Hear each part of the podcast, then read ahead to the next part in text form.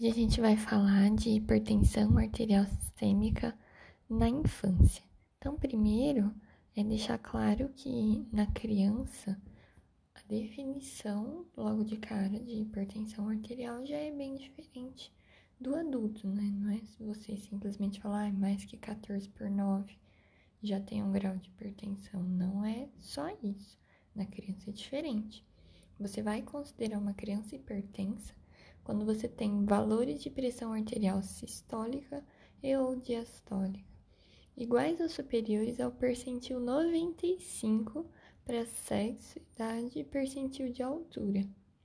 Né? Então, você compara essa criança colocando naquelas curvas, naquelas tabelas de percentil. Tentar acima do 95 para crianças semelhantes a, ao estado dela naquele momento, né?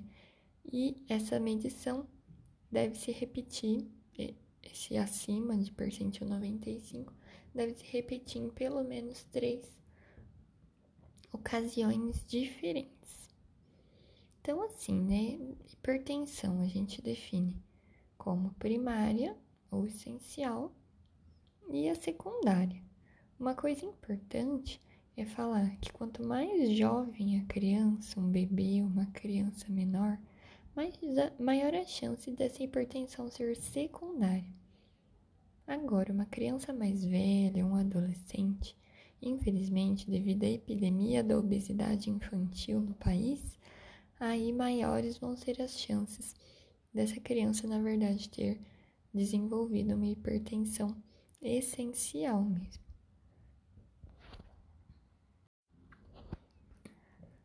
Como que é feito então o rastreio da hipertensão arterial na infância? É medindo a pressão da criança, né? Então, a ausculta com o manguito vai ser a escolha, o método de escolha para você dizer. Então, para você aferir essa pressão, lembrar aí algumas algumas questões técnicas da medição da pressão arterial. A criança deve estar sentada deve ter passado por um período de descanso de pelo menos 5 minutos antes dessa aferição. Você vai ter um manguito de tamanho adequado, pelo menos 40% da circunferência do braço, dois terços do comprimento, etc. Então, alguns, esses são alguns dos parâmetros técnicos de você fazer essa medição. E quem que você vai aferir? No geral, toda consulta pediátrica de crianças maiores ou iguais a 3 anos, você tem que fazer pelo menos uma vez por ano essa aferição de pressão. Então, 3 anos, a partir daí para cima, todas as crianças vão ser submetidas uma vez por ano, independente dela ter ou não algum fator de risco, independente de qualquer coisa, vai medir a pressão dessa criança.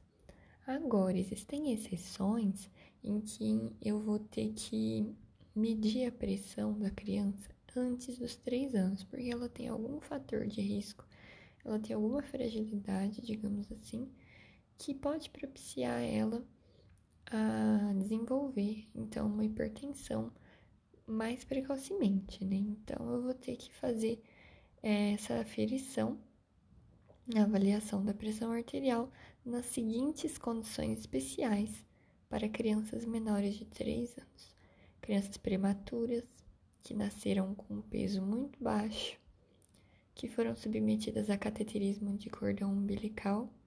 Então, lembrar que o cateterismo de cordão umbilical ele pode ser arterial ou venoso. No caso arterial, para quando a criança nasceu, ela teve alguma intercorrência, teve que fazer coletas de sangue frequentemente, usa-se esse cateterismo umbilical arterial e também tem o cateterismo umbilical venoso, que aí ele serve para é, criança que sofreu parada cardíaca, para a infusão de drogas vasoativas, para sanguínea transfusão, etc. Então são algumas condições em que a criança teve que se submeter a um cateterismo de cordão umbilical. E qual que é o problema do cateterismo?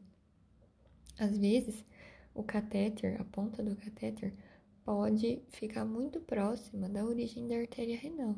Então aí pode comprometer essa artéria e aí cronicamente, mais no futuro, pode gerar uma hipertensão de causa secundária renal, no caso, né?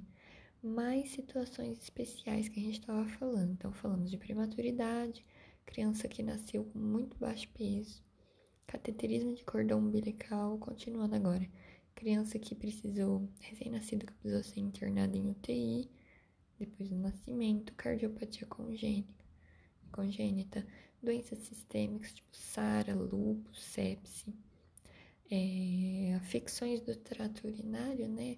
A gente sabe a relação importante que o rim tem na manutenção da pressão arterial. Então, se a criança tem infecção urinária de repetição, hematúria, proteinúria, má formação urológica, ela está mais propensa à hipertensão. Então, por isso você começa a rastrear antes dos três anos. Criança que passou por transplante, doenças malignas, doenças, por exemplo, neurofibromatose, esclerose tuberosa, anemia falciforme, criança que teve aumento de pressão intracraniana, uso de medicamentos, drogas, etc. Por exemplo, descongestionantes nasais, é, cafeína, anti-inflamatórios, ervas, suplementos nutricionais, ritalina, antidepressivo tricíclico, anfetamina, cocaína, são drogas, são medicamentos, drogas, que sabidamente eles têm esse potencial de aumentar a pressão arterial. Num adulto isso acontece, ainda mais sendo numa criança, né? Ainda mais. Existe essa possibilidade. Então, nesses casos específicos que a gente falou, você rastreia antes dos três anos, você começa mais cedo. Agora, no geral, criança não tem nada disso. Começa a partir dos três anos só, com todas as técnicas que a gente falou. Falando em algumas generalidades, a gente já citou que quanto mais jovem a criança, maior a chance de ser é, causa secundária, né? Então, não, não hipertensão essencial. Hipertensão essencial também é relacionado a crianças maiores, pré-adolescentes, associação com obesidade, então. Agora, causa secundária tem mais a ver com criança mais jovem que apresente sintomas mais expressivos e também tende, nesses casos de hipertensão secundária, a ser pressões mais elevadas. Então, é um alarme que tem que acender, uma luzinha que tem que acender. Viu um recém-nascido, uma criança muito novinha, com uma pressão muito alta, com bastante sintoma associado, aí você já tem que pensar em causas secundárias. Quais seriam as causas secundárias? Bebês prematuros seria a questão do cateterismo da artéria umbilical e trombose de artéria renal. Os casos de trombose de artéria renal podem estar relacionados a uma hiperviscosidade sanguínea, a mãe desse recém-nascido ser diabética, então isso pode ter influência na, na, na circulação fetal, né, do bebê recém-nascido. Com relação à primeira infância, então saindo da prematuridade, você vai ter doenças renais, doenças renais, por exemplo, hipertensão renal por glomerulonefrite, é, refluxo, nefropatia obstrutiva, a CHU, que é a síndrome hemolítico urêmica, doença renal displásica ou policística, podem ser causas de hipertensão renal ou também a própria vasculopatia renal, né, lesão, alteração da artéria renal, vão ser causas secundárias na primeira infância. Outras causas secundárias na primeira infância, além da doença renal, que é de longe a principal, vai ser coarctação de aorta. O que é coarctação de aorta? É um estreitamento da luz da artéria aorta. Esse, esse estreitamento ele vai causar é, repercussões hemodinâmicas né, na circulação, óbvio. Quais são essas repercussões? Proximalmente a região da, do estreitamento da luz da coarctação, ou seja, antes o fluxo sanguíneo que vem antes da coarctação, ele vai estar tá congesto. Porque essa coarctação é um estreitamento, é um bloqueio, Então, daí para frente desse bloqueio não passa sangue, distalmente não passa sangue. Por causa disso, existe esse fluxo é, retrógrado, né? Então, a circulação proximal que vem antes da coarctação, membros superiores, no caso, vão estar congestos, vão ter sobrecarga de volume e de pressão. Então, você vai ter aumento de pulso, a pressão mesmo vai estar elevada em membros superiores, que é proximal à coarctação.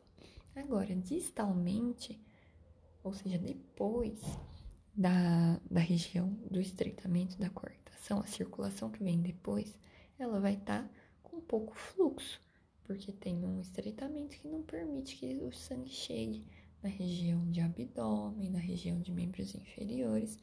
Então, eu vou ter uma hipoperfusão distalmente a essa, a essa oclusão, a esse estreitamento. Uma maneira de você identificar isso no exame físico é comparar pulso. Então, você vai ver que pulsos de membros superiores vão estar tá cheios, vão estar tá certinhos. E agora, os pulsos femorais, eles vão estar tá bem fracos. Então, é importante você palpar pulso femoral nessas crianças por causa da chance de apresentar coarctação de aorta.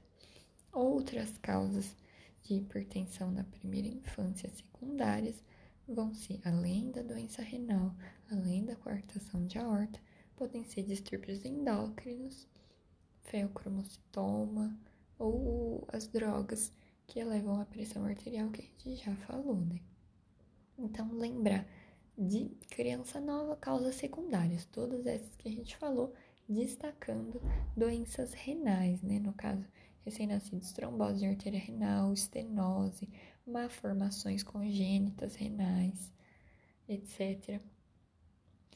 E no caso de crianças mais velhas, já devido à obesidade no país, você tem o desenvolvimento da hipertensão primária, que é essencial. Com relação à sintomatologia da hipertensão, no geral, a hipertensão nem para criança nem para adulto não vão causar sintomas, a menos que essa pressão ela aumente rapidamente, ou seja, mantida muito alta.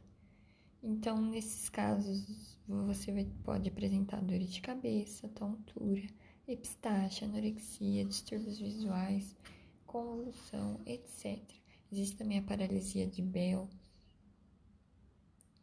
que pode acontecer nesses casos. No entanto, existem situações extremas em que eu posso apresentar cefaleia, vômitos, elevação de temperatura corporal, distúrbios visuais, ataxia, diminuição de nível de consciência, é, convulsão. Se você fizer uma tomografia, vai, de, vai apresentar alterações. Então, nesses casos, tem diagnosticada encefalopatia hipertensiva, que é um quadro bem mais grave, extremo e mais raro. Outra situação que pode acontecer também extremamente grave, que infelizmente nas crianças chega a ser mais comum do que no adulto, é a questão de lesão de órgãos-alvo. As crianças hipertensas, mesmo assintomáticas, mesmo sem dor de cabeça, mesmo sem epistaxe, etc., elas podem ir desenvolvendo, devido a essa hipertensão, elas podem desenvolver essas lesões de órgãos-alvo. Que órgãos-alvo, né? No caso, é, é, cor, coração, é, cérebro, rim, né? Então, elas podem desenvolver hipertrofia de ventrículo esquerdo, maior predisposição à aterosclerose e dentre outras condições.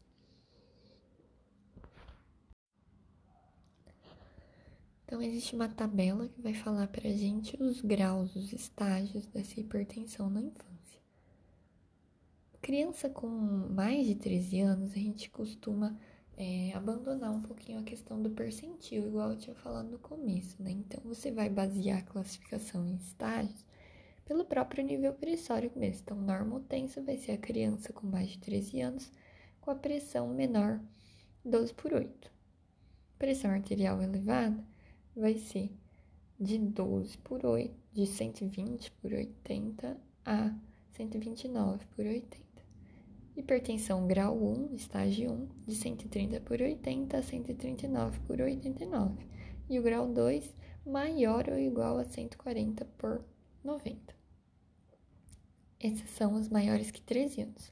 Agora, menores que 13 anos, aí a gente já volta para a questão dos percentis mesmo, igual eu tinha falado no começo. Então, a criança normotense é aquela que está do percentil 90 para baixo, de acordo com a idade dela, é, sexo e altura, né? Então, é um parâmetro que tem que ser comparado com as outras crianças no mesmo nível que ela, né? Pressão arterial elevada estaria do percentil 90 até o 95. Estágio 1, maior que o maior ou igual ao percentil 95. O que, que significa isso?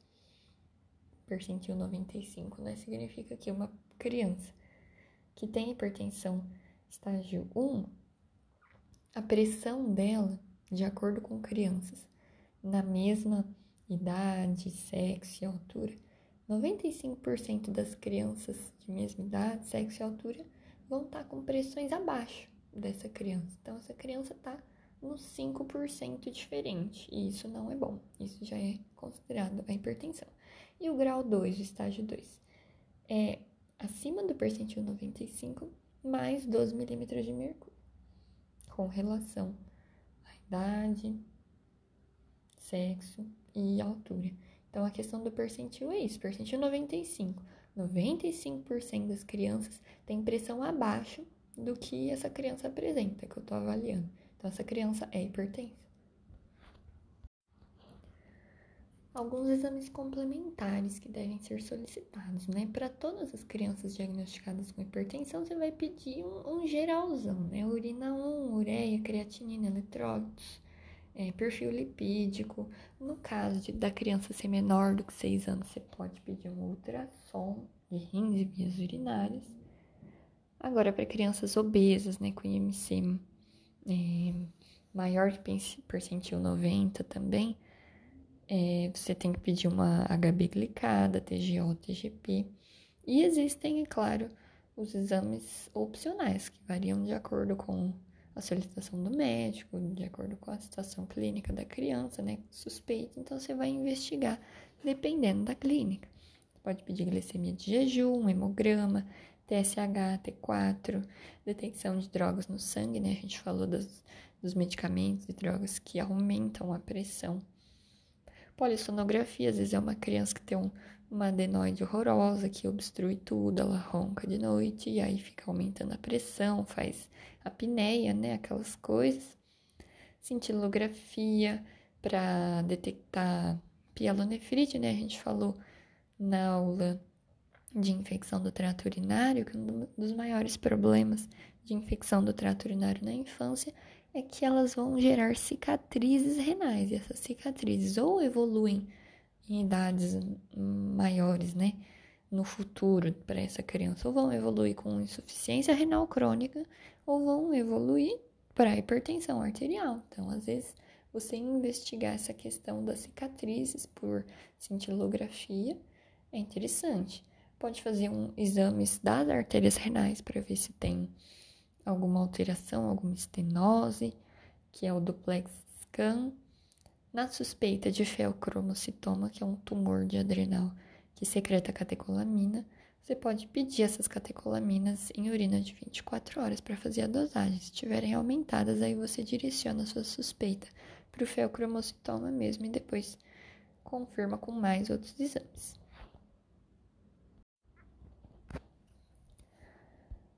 Falando agora sobre o tratamento. A perda de peso é a principal base né, de tratamento de hipertensão associada à obesidade. Então, a criança ela deve ser incentivada a mudar os hábitos alimentares, é a famosa dieta DASH, né? E também, é claro, os exercícios físicos, mínimo 30 a 60 minutos regularmente, aeróbico. E aí então a criança tem que fazer essas alterações, porque infelizmente a hipertensão essencial primária está crescendo devido à questão da obesidade. Então, perder peso, mudar os hábitos, né? Isso todo mundo sabe. quando você tem situações de hipertensão sintomática, hipertensão secundária, lesão de órgão-alvo, diabetes, hipertrofia de ventrículo esquerdo, hipertensão persistente, apesar de você ter, ter introduzido mudança de estilo de vida, aí você já pensa para a criança um medicamento. Então, a terapia medicamentosa você só vai é, iniciar nessas condições, né? Ou situações que não deu certo apenas a mudança de estilo de vida com perda de peso, exercício, etc. Ou situações que realmente você tem que tratar uma causa secundária específica. Então, aí você tem que partir para medicamento. O objetivo é você atingir valores pressóricos nessa criança abaixo do, do percentil 95, que é o ideal. Agora, para crianças com doença renal crônica, diabetes ou lesão de órgão-alvo, aí você tem que ser um pouquinho mais rigoroso. Ao invés de percentil 95, você vai fazer a criança baixar ainda mais essa pressão. Ela tem que ficar com a pressão ainda mais baixa, abaixo do percentil 90. Os medicamentos mais utilizados dependem da condição da, da criança, né? Então, você pode utilizar IECA, BRA, bloqueador de canal de cálcio, diurético tiazídico. Na grande maioria das vezes, você vai introduzir remédio um de cada vez, um a um, e aí você só vai começar a associar quando você já atingiu a dose máxima de um e ainda não deu certo. Então, dose plena. E aí você vai, depois de atingir essa dose máxima, aí sim que você vai pensar em associar. Principais condições, então, doença de base de a ver com o rim, então uma hipertensão renovascular, você pensa em IECA, BRA, diurético, vasodilatador. Para doença de base como coartação de aorta, você dá preferência para beta bloqueador doença renal crônica e é cobrar. Hipertensão associada à obesidade também e é cobrar. E um atleta hipertenso, três opções, é cabra e bloqueador de canal de cálcio. Então, no geral, são esses os medicamentos, variam um pouco de acordo com a doença de base. E para finalizar, a gente tem que falar da situação especial da crise hipertensiva. O que é crise hipertensiva? É uma elevação abrupta de pressão arterial para níveis realmente bem altos. Então, só que dentro desse conceito de crise hipertensiva existem duas circunstâncias. Existe a emergência hipertensiva e a urgência hipertensiva. Qual seria a diferença então? A emergência o próprio nome já diz, né? Ela é mais grave do que a urgência. Então, o que, que acontece? Na emergência hipertensiva, existe a elevação da pressão arterial para níveis realmente elevados, bem elevados. E essa elevação na emergência é potencialmente fatal, porque na emergência existe lesão de órgão-alvo, sistema cardiovascular, rins ou sistema nervoso central. Então, na emergência é fatal porque lesa órgão-alvo. Agora, na urgência, ela é, entre aspas, menos grave, porque eu tenho realmente um pico de pressão, elevação rápida a níveis realmente elevados mesmo de pressão arterial, só que na urgência não tem lesão de órgão-alvo. Então, isso influencia muito na questão do tratamento. A emergência, ela tem, ela é fatal, tem lesão de órgão-alvo. Então você vai preferir medicações e antihipertensivas de ação rápida e intravenosas. Por exemplo, o principal utilizado é o nitroprusiato de sódio. Agora, na urgência, como ela não tem lesão de órgão-alvo, ela é menos grave, você prefere uma redução mais lenta e progressiva da pressão arterial. E aí você pode utilizar medicação via oral e geralmente é a hidralazina. Existem outras condições mais específicas, mas no geral lembrar emergência grave que lesa órgão-alvo. Fazer intravenoso nitroprusiato de sódio. contínua. Urgência não é tão grave porque não lesa órgão-alvo. Você prefere via oral, redução lenta, lenta progressiva, geralmente para criança hidralazina. Outras condições, que nem eu estava falando. Para quadros não graves, ou seja, foi um, uma elevação de pressão, mas não atingiu aquele pico de maneira tão rápida como numa crise mesmo. Para um quadro não tão grave, você pode utilizar espironolactona como diurético para ajudar. Para crises graves, você pode associar furosemida. Se você tiver uma crise associada a glomerulonefrite pós-estreptocócica, além de furosemida, você associa um vasodilatador.